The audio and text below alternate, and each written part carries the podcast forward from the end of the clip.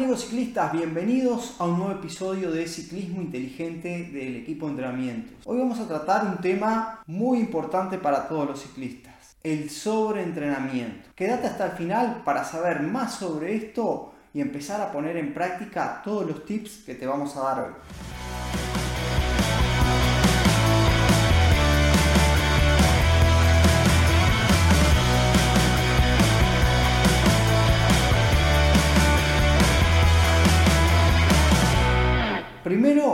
Vamos a definir bien qué es el sobreentrenamiento.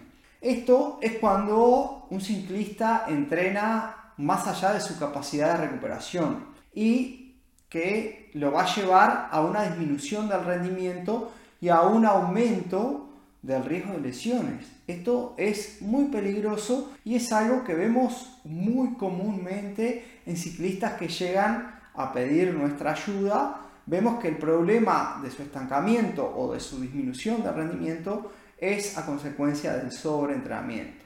Esto ocurre comúnmente cuando los ciclistas se exceden demasiado en el entrenamiento de alta intensidad y ahí no le dan al, cuerpo el tiempo suficiente para, para recuperarse y adaptarse a esa carga de entrenamiento que es tan exigente para él, que no quiere decir que sea exigente para otro ciclista, porque el sobreentrenamiento es algo muy individual también. Cargas demasiado altas para mí, capaz que no son tan altas para otro ciclista o son muy muy altas para otro ciclista. Por eso también hay que tener esto muy en cuenta. El sobreentrenamiento puede ser un problema bastante grave para cualquier ciclista, ya sea principiante o sea profesional. Los síntomas de, este sobreentrenamiento, o sea, de esto que estamos hablando, son, por ejemplo, la fatiga, eh, andar fatigado siempre, ¿no? La disminución del rendimiento, el aumento de la frecuencia cardíaca en reposo, los trastornos del sueño, o sea que cuesta dormir o cuesta mantenerse durmiendo durante toda la noche, bajo estado de ánimo, disminución del apetito y obvio eh, también esto lleva a que te enfermes mucho más fácil. Esos son todos síntomas de sobreentrenamiento y hay que estar muy atentos. La prevención del sobreentrenamiento comienza con la planificación del entrenamiento. Es importante siempre establecer objetivos realistas y tener un plan que, se adecue para alcanzarlo, o sea, que se adecue a tus necesidades, a tus tiempos y a tu condición para lograr esos objetivos que deben ser realistas. Por ejemplo, un entrenador de ciclismo eh, te va a ayudar mucho a determinar lo que es el volumen y la intensidad adecuada para tu nivel, para tu experiencia, o sea, eh, va a ajustar el plan de entrenamiento a medida que avanzas, o sea que va a ir eh, haciendo un seguimiento y, y va a adaptar todo a tu condición, a tu realidad. No solo realidad física, sino a tu realidad, a tu entorno, que eso también produce sobreentrenamiento.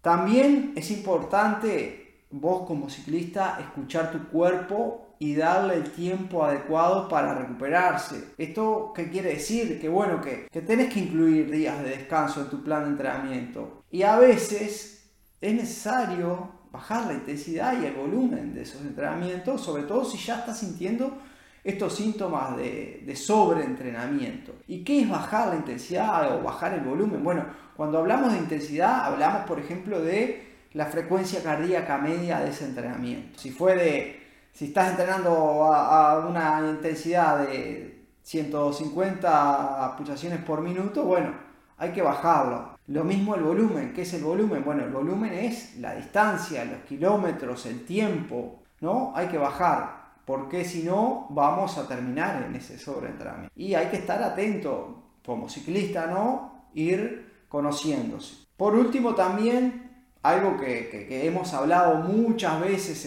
en, otros episodios y que te recomiendo que vayas a repasar esto, es tener una nutrición y un descanso adecuado. Eso también previene el sobreentrenamiento. Ya que hablamos de episodios anteriores y demás, no te olvides de suscribirte a nuestro canal, darle me gusta, compartir, comentar. Todo eso nos ayuda mucho a seguir generando este tipo de contenidos y a vos no te cuesta nada. Así que dale, dale like ahí y suscríbete. Bueno, una dieta adecuada y un sueño reparador siempre son importantísimos para lograr una recuperación óptima y para evitar el sobreentrenamiento. Si vos pensás que estás sufriendo sobreentrenamiento, lo mejor es bajar un cambio, tomarte un descansito, tomar una semana o dos de descanso te va a ayudar mucho a tu cuerpo a recuperarse adecuadamente y obviamente evitar daños mayores.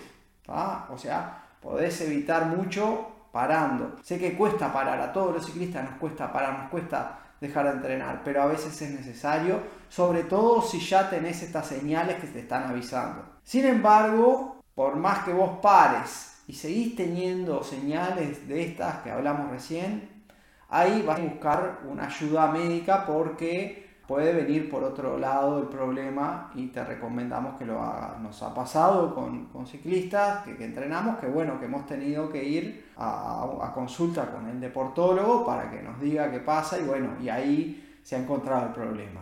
Pero eh, lo primero es lo primero, bajar un cambio cuando sientas estos síntomas. El sobreentrenamiento, acordate que es un problema muy común, pero es prevenible. O sea, podemos prevenir que llegue. Para eso es importante una planificación adecuada del entrenamiento, escuchar tu cuerpo, prestar atención a tu nutrición y al descanso, tener un descanso de calidad. Todo eso te va a ayudar a evitar el sobreentrenamiento y obviamente a mejorar tu rendimiento. No te olvides que si necesitas ayuda para planificar tu entrenamiento de ciclismo, puedes comunicarte con nosotros al más 592 347 750 para empezar a entrenar con todo nuestro equipo de profesionales y obviamente evitar esto que estamos hablando, que es el sobreentrenamiento, empezar a entrenar de forma 100% personalizada con nosotros. Así que ya sabes, escribinos que juntos podemos establecer objetivos realistas y un plan de entrenamiento adecuado a vos que te va a ayudar a alcanzar tus objetivos y a evitar el sobreentrenamiento. Muchas gracias por estar como siempre y nos vemos en el próximo episodio.